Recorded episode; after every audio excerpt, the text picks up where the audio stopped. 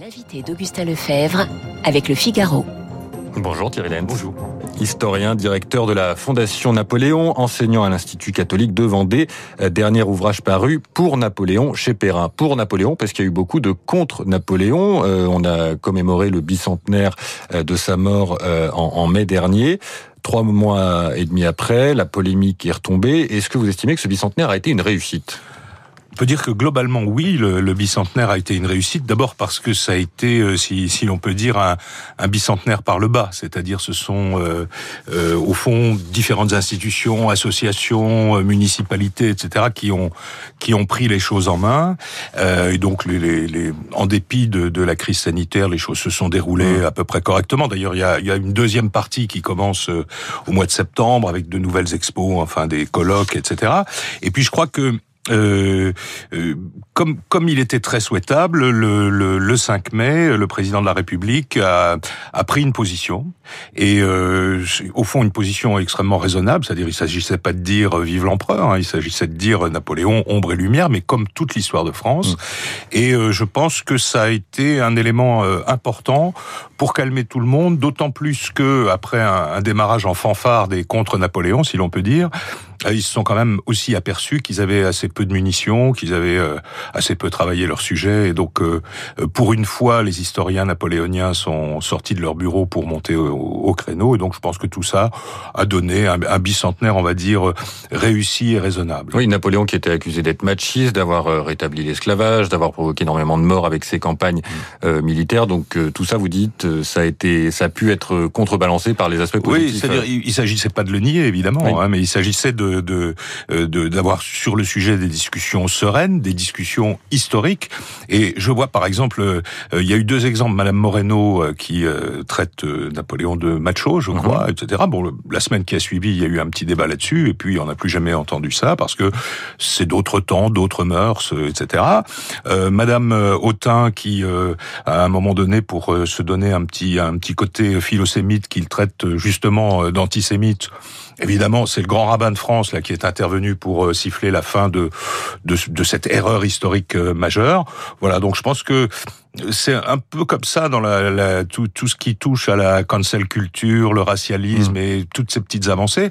Si on résiste à ces gens, ils n'ont pas d'argument en fait. Mm. Donc, euh, je crois que de ce côté-là, euh, de façon raisonnable, sans se fâcher, euh, euh même d'ailleurs avec Luc Ferry, euh, tout ça. Luc Ferry voulait pas qu'on qu commémore. oui, je sais. On a, eu un petit, on a eu un petit débat sur sur votre antenne, mais par chacun prenant la parole une semaine après l'autre. Oui.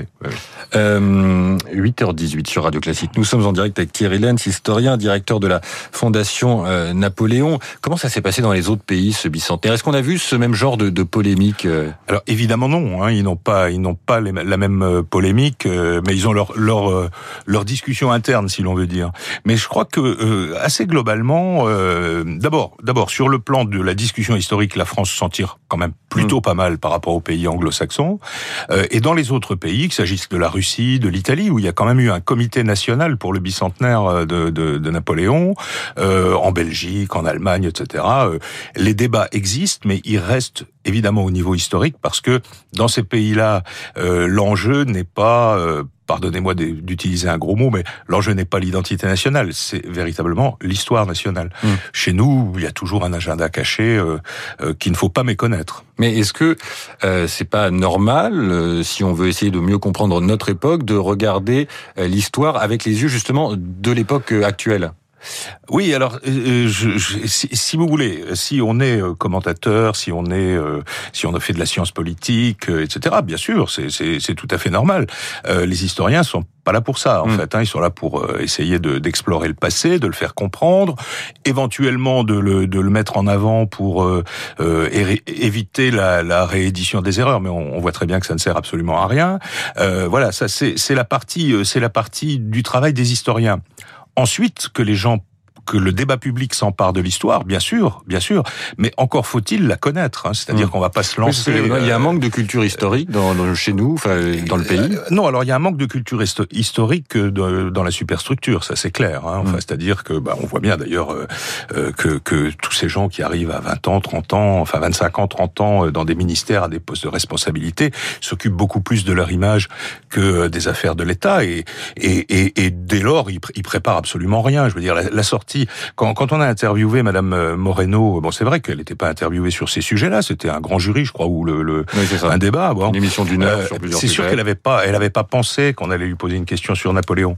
Mais je veux dire le fait qu'elle ait été complètement désarmée euh, donne quand même mm. une indication sur euh, la profondeur de sa culture napoléonienne. Mais du coup, qu'est-ce qu'il faut faire euh, Il faut intégrer plus d'histoire dans les cursus universitaires. Non, je crois que là, là, là, sincèrement, alors le, le, le Jean-Michel Blanquer euh, reçoit beaucoup de critiques en ce moment. Il y a une chose sur laquelle, sur laquelle on ne peut pas le critiquer, c'est euh, la réforme des programmes scolaires et mmh. notamment des, des programmes d'histoire, où tout ça a été réintroduit.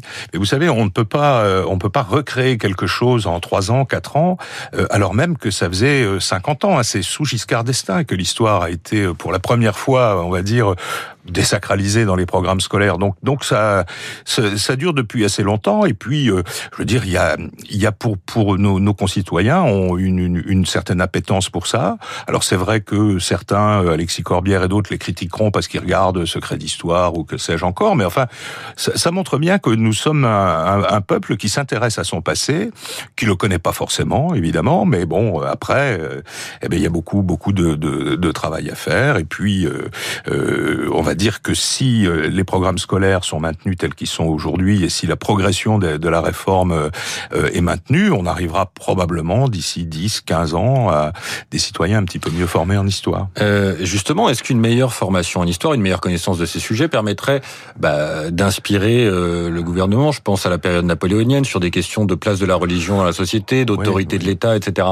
Oui, ça c'est toujours ce qu'on dit, mais ça veut dire que ça fait partie du bagage intellectuel mmh. de quelqu'un que de savoir comment les choses se sont passées avant.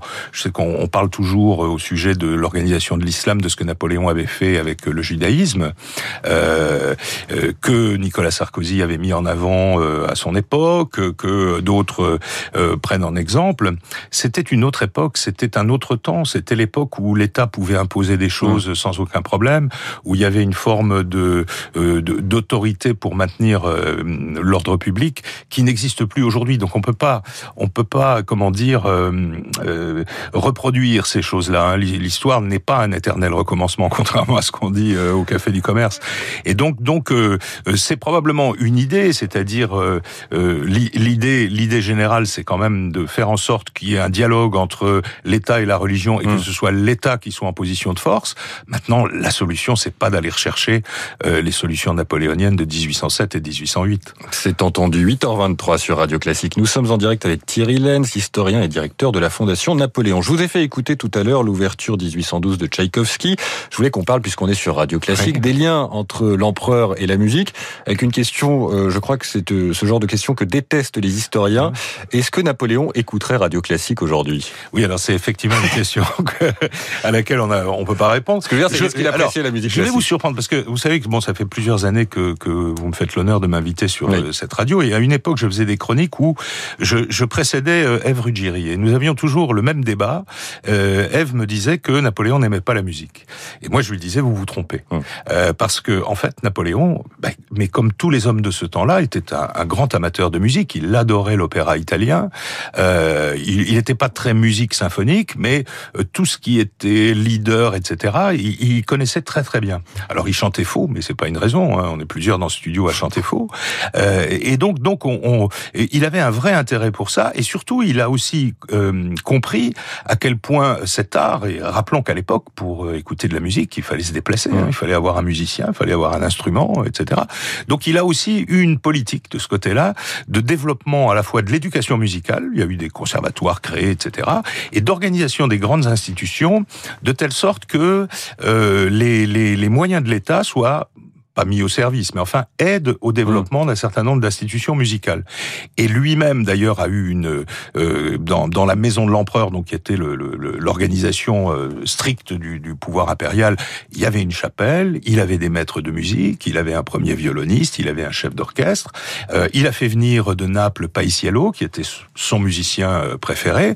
Donc donc voilà, il n'y a pas. en plus cette musique est redécouverte maintenant parce qu'il y a eu aussi beaucoup de compositeurs qu'on a oubliés, Paisiello euh, le Sueur dans une certaine mesure, euh, etc. Et, et, on redécouvre aujourd'hui cette musique et elle, elle, commence à être rejouée. Il y a eu un concert récemment au Théâtre des Champs-Élysées avec la musique de Paisiello. Voilà, bien sûr. et euh, le, 6, le 5 et le 6 octobre prochain aux Invalides, il y, a, il y a un concert où on a retrouvé des partitions alors qu'ils n'ont jamais été jouées depuis 250 ans.